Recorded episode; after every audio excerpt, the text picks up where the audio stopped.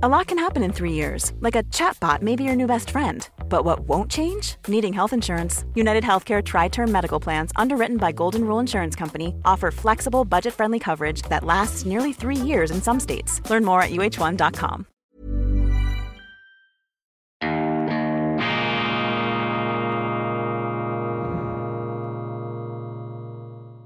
Grüezi miteinander. Einen wunderschönen guten Morgen, meine sehr verehrten Damen und Herren, liebe Freunde, vor allem in Deutschland und in Österreich, aus nah und fern. Ich grüße Sie herzlichst aus Bern. Diesen Spontanreim konnte ich mir jetzt nicht entgehen lassen. Ich bin derzeit für ein paar Tage, eigentlich nur noch für heute, in der Bundesstadt im Bundeshaus zu Bern, werde dann in mein äh, Büro nach Zürich zurückkehren und ich darf Sie herzlichst begrüßen zur internationalen Ausgabe von Weltwoche Daily, die andere Sicht, unabhängig, kritisch, gut gelaunt am Dienstag, dem 3. Mai 2022. Und heute kann ich mal ausnahmsweise mit einer guten Nachricht beginnen. Und zwar schreibt der ETH Nuklearexperte Alexander Bolfras dass man sich bezüglich eines unmittelbar bevorstehenden Nuklearkriegs doch nicht ganz so viele Sorgen machen solle wie ich. Also erwähnt nicht mich namentlich, aber ich habe hier schon diese Befürchtung mehrheitlich ähm, und verschiedentlich geäußert. Also hier gibt's eine Entwarnung, das Gleichgewicht des Schreckens würde wirken, auch existierten keine Schutzschirme, sodass sich ein äh, Atomangriff auf eine Atommacht nicht lohnen würde. Sowohl Russland wie auch die NATO-Staaten seien zweitschlagfähig. Das heißt, man kann mit einem atomaren Erstschlag die andere Seite nicht entwaffnen, sodass das Risiko der Selbstzerstörung nach wie vor gegeben sei, mit der entsprechend gewünschten Abschreckungswirkung. Diesen Text, diesen Aufsatz, diese Gedanken lese ich im Magazin Der Pragmaticus. Ziemlich neu ist im letzten Jahr gestartet worden aus dem Umfeld des ähm, Red Bull-Unternehmers Dietrich Mateschitz. Auch Prinz Michael von und zu Liechtenstein ist da involviert und eine sehr, sehr gute Redaktion. Ich habe es namentlich auch schon erwähnt, Andreas Schnauder und seine Kollegen. Das Konzept ist, dass man ähm, brisante wissenschaftliche, ökologische, aber auch politische ähm, Themen mit Experten aufarbeitet. Also nicht Journalisten, die diese Themen beschreiben, sondern Experten werden da eingeladen. Eine Autorenzeitung könnte man sagen, durchaus auch etwas inspiriert an der Weltwoche, was uns natürlich freut und ehrt. Sehr gut gemacht, sehr lesefreundlich auch gemacht. Und in diesem Blatt steht nun also in der neuesten Ausgabe hier Nummer 4 von 2022 der Pragmaticus. Da geht es eben ums den Traum vom ewigen Leben. Da ist dieser Artikel drin von Alexander Bolfras, dem Atomwaffenexperten am Center for Security Studies an der ETH Zürich. Er hat hier auch aufgelistet, wie es ausschaut äh, global, da das Gleichgewicht des Schreckens, die atomare Bedrohung, sehr interessant. Russland also, entgegen früheren Aussagen von mir, die führende Atommacht auf diesem Planeten. Da müssen Sie sich mal das Bild anschauen. Hier Russland schon ein riesig, ein Landkoloss da. Und äh, die Vereinigten Staaten wirken fast schon winzig, aber die Vereinigten Staaten sind das mit Abstand mächtigste Land der Welt, punkto Macht, punkto Soft Power, weicher Macht, Wirtschaft, militärischer Macht. Da kann Russland nicht mithalten, aber Russland halt ein äh, gigantischer Landkoloss, ein Riese, ein Gulliver unter den Staaten 4477 atomare Sprengköpfe in Russland. Wie viel davon einsatzfähig sind, weiß ich nicht, aber die Zahl wird hier als offiziell ausgewiesen. Dagegen 3708 der Amerikaner. Wenn wir die NATO-Staaten dazu rechnen, ähm, holen sie etwas auf, aber Russland immer noch vorne, 4477 gegen 4178. 70, wenn wir die NATO noch etwas aufgliedern, Großbritannien 180 Sprengköpfe, Frankreich 290, Israel ein Fragezeichen, die Türkei keine Atommacht. Dann, äh, wenn wir den äh, Fächer etwas öffnen, Nordkorea mit 20, China 350, Pakistan das Pulverfass 165 und 160 ähm, atomare Sprengköpfe in Indien. Also es sind genügend Atomwaffen vorhanden, um diesen Planeten in die Luft zu sprengen. Aber ich bin doch ein bisschen beruhigt, ein bisschen beruhigt, dass hier dieser ETH-Experte Entwarnung gibt. Ich habe ja vor allem im Zusammenhang mit den Ereignissen von 1962 auch immer wieder diesen historischen Vergleich gebracht, nicht, dass äh, damals Kuba-Krise die Welt am Rande eines Atomkriegs gestanden hat. Was stimmt? Ähm, Sie müssen, äh, blenden wir zurück. Die USA hatten damals nukleare Sprengköpfe in der Türkei stationiert. Als Gegenschlag hat Khrushchev, damals der Generalsekretär, entschieden, in Kuba Atomraketen zu stationieren im unmittelbaren Vorfeld der USA. Das haben die USA nicht akzeptiert. Sie haben den Russen mit einem Atomkrieg gedroht, worauf dann diese Transportschiffe umgedreht sind. Im Gegenzug haben dann aber auch die Amerikaner ihre Atomraketen aus der Türkei abgezogen. Das zeigt, dass damals auch an einem Siedepunkt des Kalten Krieges die Großmächte immer noch verständigungsbereit waren, dass es hier eine Grundlage auch des äh, gegenseitigen Anerkennens und des Respekts gab und dass man eben zu solchen, ähm, wenn auch nach brenzligen Situationen ähm, ausgestandenen ja, Ausgleichshandlungen noch kommen konnte. Das ist ja die ganz große ähm, Sorge und Beunruhigung, die ich heute habe, dass eben diese äh, Mäßigung, diese Besonnenheit, immer mehr uns abhanden kommt. Das lässt auch meine Zweifel an den USA immer wachsen. Ich als, ich als Amerika-Fan, Captain America, Easy Rider, all diese Filme und Helden meiner Jugend, amerikanische Literatur, die amerikanischen Präsidenten, amerikanische Politik, weiß Gott, mein Gott, was habe ich die Amerikaner schon verteidigt hier gegen ähm, unglaublichste und unterschiedlichste Anwürfe.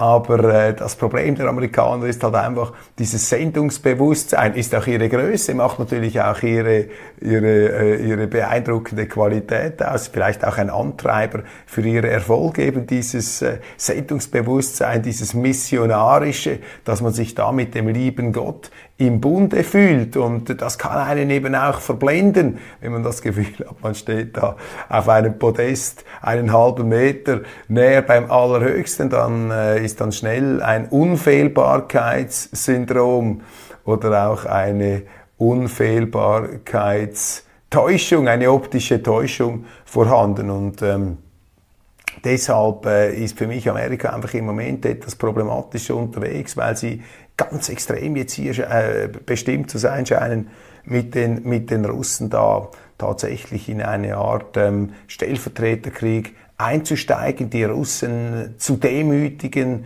ähm, endgültig zu schwächen, herunterzudrücken und das zu vollenden, was hier eben der äh, schon oft zitierte Zbigniew Brzezinski in seinem brillanten Buch The Grand Chessboard dargelegt hat. Das ist ja sozusagen die Roadmap, das ist die Handlung, der, der Fahrplan für die äh, Sicherung der amerikanischen Hegemonie, so hat er das Buch damals auch äh, äh verstanden. 1997, äh, was die USA tun müsse, um ihre globale Vormachtstellung zu ähm, behaupten. Das schreibt hier dieser äh, Sicherheitsexperte, der auch für zahlreiche US-Präsidenten gearbeitet hat, ursprünglich polnischer Herkunft. Zbigniew Brzezinski sagt, dass die USA alles daran setzen müssen, auf der eurasischen Platte die Entstehung einer großen unabhängigen Macht zu verhindern, die eben die Vorrangstellung der USA auch im Verbund dann mit China in Frage stellen könne. Und ein derartiger Kandidat, ein derartiger Rivale könnte eben Russland sein. Russland nach dem Zweiten Weltkrieg weit, weit vorgedrungen nach Westeuropa mit dem Warschauer Pakt, dann erfolgreich zurückgedrängt durch die NATO-Osterweiterung, die auch in amerikanischen Kreisen immer wieder heftigst kritisiert wurde, weil man sagte, damit äh, provoziert man unnötig Russland, demütigt man eine Großmacht, eine Atommacht. Wissen Sie, wenn das San Marino wäre, sind wir mal ganz ehrlich hier, äh, wenn das San Marino wäre oder auch ein Land selbst wie Irak oder andere, dann spielt doch das keine Rolle. Aber wenn es die größte Atommacht der Welt ist, der sie das Gefühl geben, uns interessieren neue Sicherheitsinteressen nicht, dann kommt das irgendwann nicht gut, dann rächt sich das und das rächt sich jetzt eben mit diesem Angriff auf die Ukraine. Kurzum, Brzezinski schreibt, dass letztlich diese Ukraine herausgebrochen werden muss aus dem Einflussbereich Russlands, dann sei Russland geopolitisch entscheidend geschwächt und das Ziel der äh, amerikanischen Hegemonie ähm, äh, damit ein Stück weit stärker abgesichert. Für die Amerikaner, auch das geht aus diesem Text hervor, ist Europa ja eine Art Brückenkopf eine Art Brückenkopf in Eurasien und Eurasien eben dieses gigantische Kontinent von Lissabon bis, äh, was ist das, Vladivostok bis nach China auf die ganz andere Seite äh, des Globus. Das ist das entscheidende Schachfeld und äh, wer dort äh, Schachbrett und wer dort den Ton angibt, der hat letztlich die Weltherrschaft. Das sind die Szenarien, die da ausgebreitet werden. Ich als Schweizer, mir wird immer fast schwindlig, wenn ich das mir vor Augen halte, wie hier die Geopolitiker ähm, diese mit Kontinenten jonglieren. Ähm, einstmals war auch die Schweiz in dieser Lage, meine Damen und Herren. Bis 1515 waren auch wir eine Supermacht. Da hat der große Machiavelli geschrieben, den Schweizern sei es zuzutrauen, die Nachfolge der Römer anzutreten. Und er erbat schon fast eine schweizerische Intervention in Italien, um dieses zerklüftete, zerstrittene, zersplitterte Land zu einen. Die Schweizer sind tatsächlich reingegangen, haben es geschafft bis nach Mailand. Ähm, stellen Sie sich vor, wie waren die Herren von Mailand, aber nicht sehr lange. Es kam dann zum Gegenschlag und da haben sich die Schweizer dann eine fürchterlich blutige Nase geholt. Auch deshalb, weil es unmöglich war, jenseits unserer Landesgrenzen den militärischen Willen zu bändigen, die Schweizer zu führen. Wir sind eben ein Anarchovolk und gänzlich unbegabt zum Imperialismus. Sobald wir unsere Landesgrenzen überschritten haben, äh, ja, sind wir zu kleinen Ego, werden wir zu Ego maximieren. Es war tatsächlich unmöglich, hier einen schweizerischen Willen außenpolitisch zu bündeln auf dieses Ziel, Italien zu erobern und äh, Mailand zu behaupten. Und dann war Schluss 1515 mit der schweizerischen Weltmachtrolle. Dann haben wir uns äh, zurückgezogen und uns das Ethos einer äh, gut geführten Privatbank zugelegt. Sie werden jetzt schmunzeln, sie werden jetzt lachen. Einige von Ihnen werden sich bestätigt fühlen. Ja, ja, diese Schweizer, diese Geschäftlimacher. Ja, meine Damen und Herren, was ist so falsch daran, Geschäfte zu machen? Was ist, da, was, was ist denn da nicht gut daran? Ist doch großartig, ist im Interesse der Bürgerinnen und Bürger. Diese ganze Gerümpel, die Glorie und der Ruhm und die Geltung und das, das Nachwirken in der Geschichte, dieses ganze, dieser Cäsarenwahn, das ist etwas für Politiker und diese Politiker kultivieren eben ihre Größenfantasien, ihren Größenwahn immer wieder auf Kosten der Völker. Also mit dem wollte ich einfach hier zu verstehen geben, dass wenn ich da referiere, Zbigniew Brzezinski, The Grand Chessboard, dann äh, sind das keine napoleonischen Anwandlungen, die ich hier spüre, sondern ich halte das mit dämonischer Gebanntheit und durchaus faszinierter Distanz aus der Sicht eines Schweizer Kleinstaatlers fest. Aber eben das ist jetzt dieses Schachbord, das Schachbrett, das umkämpfte Gebiet und ich vermisse hier die Besonnenheit. Die Besonnenheit scheint mir verloren zu gehen, vor allem auch wenn ich in die deutschen Medien hineinblicke. Da ist einfach so ein schriller, überdrehter Ton drin. Ich kann mir nicht helfen, wenn ich da die Welt anschaue. Äh, Welt etwas stärker sogar noch in, in letzter Zeit. Dabei waren die so wohltuend, auch etwas gegensteuergebend während der Corona-Pandemie. Auch die Bildzeitung sehr äh, oppositionell unterwegs. Jetzt aber die Kollegen, die ich ja sehr schätze, sind da wieder plötzlich da ganz ähm, ja aufgekratzt mit der äh, glühend heißen Nadel wird da ähm, geschrieben und ich wünschte hier der äh, deutschen Medienszene etwas mehr Gelassenheit, aber ich glaube, das ist äh, ausgeschlossen. Journalisten neigen sowieso nicht äh, allzu sehr zu Gelassenheit. Bundeskanzler Olaf Scholz hat am Montagabend, ich glaube im ZDF, was nun, ein Interview gegeben. Ein sehr interessantes Interview und mit diesem Interview kann ich gleich ein bisschen meine Befürchtung hier relativieren. Es gibt noch besonnene Stimmen und Deutschlands Kanzler Scholz gehört dazu. Auch wenn natürlich der Druck auf ihn groß ist, auch wenn Deutschland jetzt nicht eine völlig unabhängige Außenpolitik machen kann.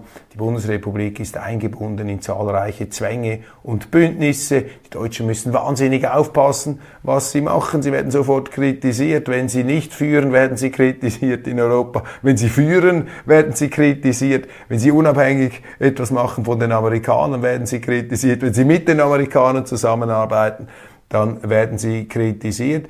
Ähm, jetzt äh, diese Dauerkritik hat natürlich auch ihr Gutes. Sie führt dazu, dass die Deutschen eben immer wieder die Welt durch ihre Tüchtigkeit überraschen und auch nicht abheben. Ich sage immer, das ist sehr gut, wenn man kritisiert wird, dann macht man weniger Fehler und wenn man selbstkritisch ist, und die Deutschen sind ja auch sehr selbstkritisch, dann ist man eben stark. Andere Länder sind da weniger selbstkritisch und haben auch größere Probleme, auch wieder ähm, bewundernswert. Nun also, ähm, Olaf Scholz mit einem Interview, sehr angriffige Fragen da von einem äh, Moderator, ich glaube es ist Peter Frey sogar, der äh, ist also nicht der Chefredakteur, kenne ihn noch von früher, äh, der hat ihm da richtig zugesetzt. Ähm, die Kollegin, die ihm da zur Seite äh, stand, die war da etwas maßvoller und ich fand das wohltuend, dass sich Kanzler Scholz dafür eine Besonnenheit ausgesprochen hat. Hat er gesagt, mein Auftrag besteht darin, Frieden und Sicherheit zu gewährleisten. Frieden in der Welt, Sicherheit für Deutschland, Besonnenheit ist wichtig, mit klarem Verstand hier ähm, zu, zu ähm, handeln und äh, vorzugehen. Er wolle auf keinen Fall eine Konfrontation zwischen der NATO und Russland One size fits all seems like a good idea for clothes until you try them on. Same goes for healthcare. That's why United Healthcare offers flexible, budget friendly coverage for medical, vision, dental, and more. Learn more at uh1.com. Life is full of awesome what ifs, and some not so much, like unexpected medical costs. That's why United Healthcare provides Health Protector Guard fixed indemnity insurance plans to supplement your primary plan and help manage out of pocket costs. Learn more at uh1.com. Und dann ein etwas verwirrender Satz. Man hat ihn gefragt, ja, was ist eigentlich das Ziel dort in der Ukraine? Hat er gesagt, Russland darf nicht gewinnen und die Ukraine darf nicht verlieren. Gut, dass äh, die Überlegung dahinter ist, dass man durch die Aufrüstung der Ukraine die Russen zu einer Art Rückzug bewegen könnte, auch zu einer Rückgabe der Gebiete Krim und Donbass. Das halte ich für äh, sehr gewagt, geradezu für illusionär solche Vorstellungen, denn ähm, die Russen haben hier ähm, äh, unmissverständlich klipp und klar zu verstehen gegeben, dass nach ihrer Auffassung im Prinzip in der Ukraine wieder das Kosovo-Drehbuch abläuft. Kosovo, Sie erinnern sich, äh, die ehemalige autonome Republik da in Jugoslawien hat sich einseitig unilateral für unabhängig erklärt und ähm, Daraufhin hat die NATO dann zur Sicherung des Selbstbestimmungsrechts der Kosovaren und um, zu, um einen angeblichen Genozid abzuwehren, für den es aber keine Beweise gab, hat die NATO äh, völkerrechtswidrig Jugoslawien angegriffen und äh, Belgrad bombardiert. Putin äh, beruft sich äh, auf das gleiche Drehbuch in der Ukraine. Er sagt, äh, wir müssen da unseren äh, russischen, ethnisch russischen Landsleuten zu Hilfe eilen. Die haben sich für unabhängig erklärt in den Separatistengebieten. In das Krim gab es eine Volksabstimmung. Da heißt es, die Russen hätten die äh, mit ähm, orchestriert. Die Russen sagen, nein, das stimmt nicht. Wir haben einfach äh, sogenannt höfliche Menschen, ja immer etwas die zynisch, ähm, äh, zynische ähm, äh, Etikettensetzung. Wir haben da höfliche Menschen in die Ukraine entsandt, um dort äh, ukrainische Störer abzuwehren. Das waren dann diese Soldaten ohne Feldabzeichen.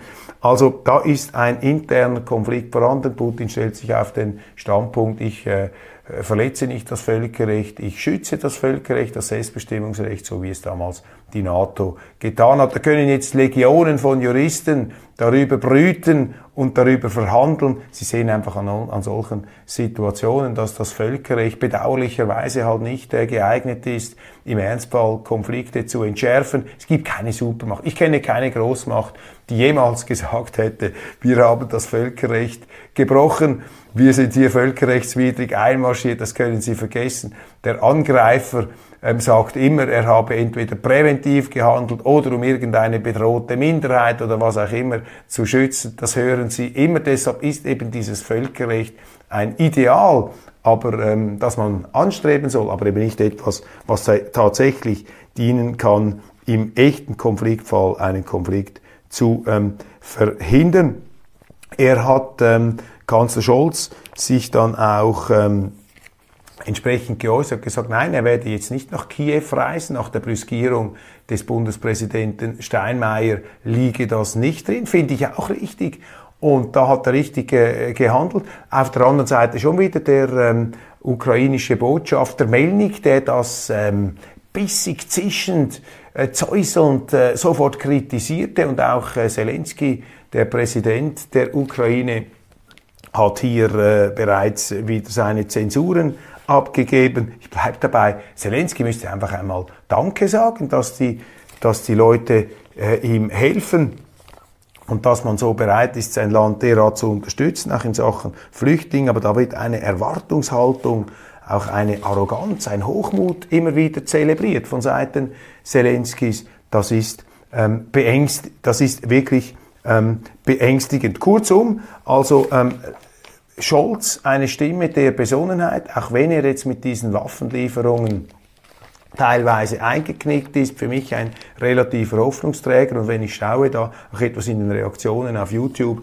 des Publikums, ich glaube, er kommt da sehr gut an mit diesem besonnenen Kurs. Wichtig finde ich auch diese Intervention der Intellektuellen, aufgefordert von ähm, Emma-Herausgeberin Alice Schwarzer, dieser äh, offene Brief an Kanzler Scholz, die äh, da noch weitergehen, diese Künstler, sie möchten ihn ähm, auf, sie fordern ihn auf, zurückzukehren zu dieser äh, Verweigerung von Waffenlieferungen.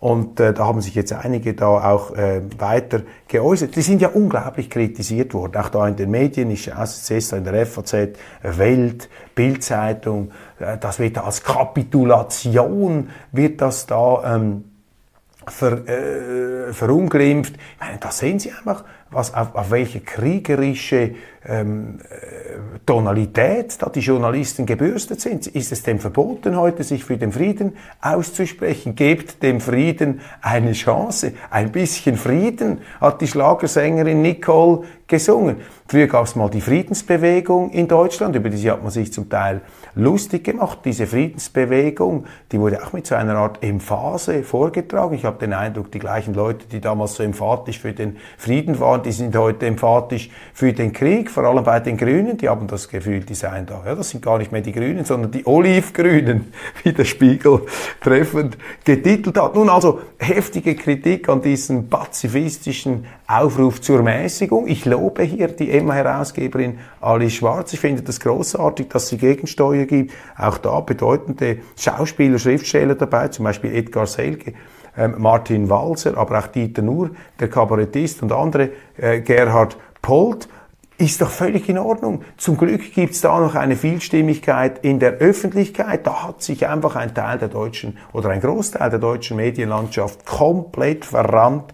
Die sind überhaupt nicht mehr bereit, eine abweichende, eine andere Sicht zur Kenntnis ähm, zu nehmen. Noch ein letztes Wort zu diesem großen Chessboard, zu dieser ganzen ähm, zu diesem Stellvertreterkrieg in der Ukraine. Die Amerikaner machen da massiv Druck. Ich ähm, äh, habe vor diesem Hintergrund oft Diskussionen, was eigentlich die Motivation von Putin ist. Da wird alles Mögliche hinein interpretiert und man versucht da abenteuerliche Theorien aufzustellen. Ich glaube, es ist ganz einfach. Putin möchte einfach in der Ukraine keine amerikanischen Kurzstreckenraketen an seiner Grenze. Das Sicherheitsinteresse ist hier matchentscheidend. Ich glaube nicht, dass das irgendwelche ethnischen Fantasien sind, Größenwahn, Wiederherstellung der Sowjetunion. Ich glaube, hier geht es um Sicherheit. Es geht um das ähm, Gewährleisten der ähm, eigenen äh, Stellung, auch der, äh, des, der, der, der nationalen Stellung Russlands. Aber vor allem geht es da um Sicherheit. Ich parallelisiere das oder ich stelle das etwas gegenüber der Situation 2001 damals ähm, die Terroranschläge 9-11. Da ist die größte Supermacht der Welt, die USA, von ein paar Studenten in entführten Flugzeugen vorgeführt worden. Ein schrecklicher Anschlag auf amerikanischem Territorium hat so noch nie gegeben und die mit Abstand stärkste Militärmacht, Wirtschaftsmacht war nicht in der Lage, die eigene Bevölkerung zu schützen. Das war die Situation und der Schutz ist ja die wesentliche staatliche Funktion, die ausgeübt werden muss. Es gibt nur Staaten, weil es um diesen Urpakt geht. Warum sind die Menschen bereit, einen Teil ihrer Macht dem Staat zu übertragen, sich dem Staat zu unterwerfen? Weil er sie schützt. Das ist ganz wesentlich. Das ist so quasi ein Urkontrakt, ein Urpakt des politischen Schutzes gegen Gehorsam. Das ist der entscheidende Punkt. Und wenn der Staat den Schutz nicht mehr gewährleisten kann, dann hat er eine existenzielle Krise. Und dieser Terroranschlag von 9-11 war eine existenzielle Krise für die USA. Und deshalb muss die äh, Großmacht, damals musste die Großmacht ähm, beweisen und zeigen, dass sie das nicht duldet, dass sie die Sicherheit ihrer Bevölkerung ähm, zu oberst stellt, dass sie auch in der Lage ist, diese Sicherheit zu schützen. Und äh, man hat dann natürlich in einer überschießenden Reaktion, könnte man sagen, wenn man schon zu Hause nicht in der Lage war, jenseits, also auf anderen Kriegsschauplätzen, ähm, diese Sicherheit wiederhergestellt, wie man sagte, das war das Rational, das war das Kalkül, das war die Überlegung, damals das Rational hinter dem Angriff auf ähm, den Irak, wo man gesagt hat, da gibt's Massenvernichtungswaffen, es gibt ein Risiko, das hat sich dann als falsch herausgestellt. Es gab allerdings auch plausible Gründe anzunehmen, dass dies so sei. Wir müssen jetzt in diese Thematik nicht einsteigen. Ich habe damals dieses Sicherheitskalkül der Amerikaner verteidigt, auch sehr viel ähm, Prügel eingesteckt dafür, weil alle damals gegen die Amerikaner waren. Ich habe gesagt, nein, man darf das einfach nicht unterschätzen. Wenn so eine Supermacht in ihrem Sicherheitsbedürfnis ähm, sich bedroht fühlt, dann macht man etwas, man macht vielleicht auch etwas Dummes. Und eine ganz ähnliche Situation sehe ich da bei Russland. Für Putin ist einfach dieses Ausgreifen der NATO in die Ukraine, das ist der Jordan, der da überschritten wurde, das ist die Linie, die rote Linie, die nicht hätte überschritten werden dürfen. Da geht es um Sicherheit, da fühlen sich die Russen tatsächlich bedroht und man sollte darüber einfach ehrlich und offen sprechen und das nicht einfach so wegwischen und in dieser ganzen moralistisch durchdrängten Sprache ähm, quasi für ein Hirngespinst erklären. Das ist es nicht. Es sind nämlich am Schluss ganz elementare Emotionen und äh, Grundgefühle, ähm, die auch in der Weltpolitik immer wieder Ausschlag gebend sind. Und äh, deshalb ist es äh, wichtig, einfach äh, zu sehen, dass man mit einer Deeskalation, äh, mit einer Eskalationsstrategie gegen Russland, es sei denn, es gelingt dann wirklich die Russen, das größte Land der Welt, die größte Atommacht in die Knie zu zwingen. Aber da habe ich einfach meine ganz großen Fragezeichen. Ich glaube nicht, dass man mit einer Eskalation da die Russen zum Einlenken bringen kann, weil für sie geht's um ein existenzielles Sicherheitsinteresse. Aus Ihrer Sicht. Jetzt können Sie sagen, das ist alles Einbildung, ist alles Paranoia, ist alles lächerlich. Ja, schön, wenn Sie es so sehen. Überzeugen Sie die Russen davon, überzeugen Sie Putin davon. Der Präsident dieser Weltmacht immer noch mit einem Großteil, mit einer überwiegenden Mehrheit der Leute, die hinter ihm stehen, da müssen Sie sehr viele Leute überzeugen. Deshalb sage ich, anstatt sich hier äh, in einer Art Blutmühle zu verschleißen, müssen wir äh, zu einer Friedensverhandlung, müssen wir zu einem ähm, Frieden zurückkehren. Was haben wir sonst noch für Themen? Ja, man diskutiert ein Ölembargo, sogar ein Gasembargo in Europa. Äh, man möchte kein Öl mehr importieren aus Russland. Die EU glaubt, ähm, sich das leisten zu können. Ich will mich da nicht in die entsprechenden Prozentberechnungen hinein versteigen. Ich weiß es nicht. Ich habe einfach auch meine Zweifel. Man steigt aus der Kernenergie aus. Wir schaffen das. Man steigt aus, ähm, was auch immer, aus dem Gas, aus dem Diesel, aus dem Öl aus. Wir schaffen das.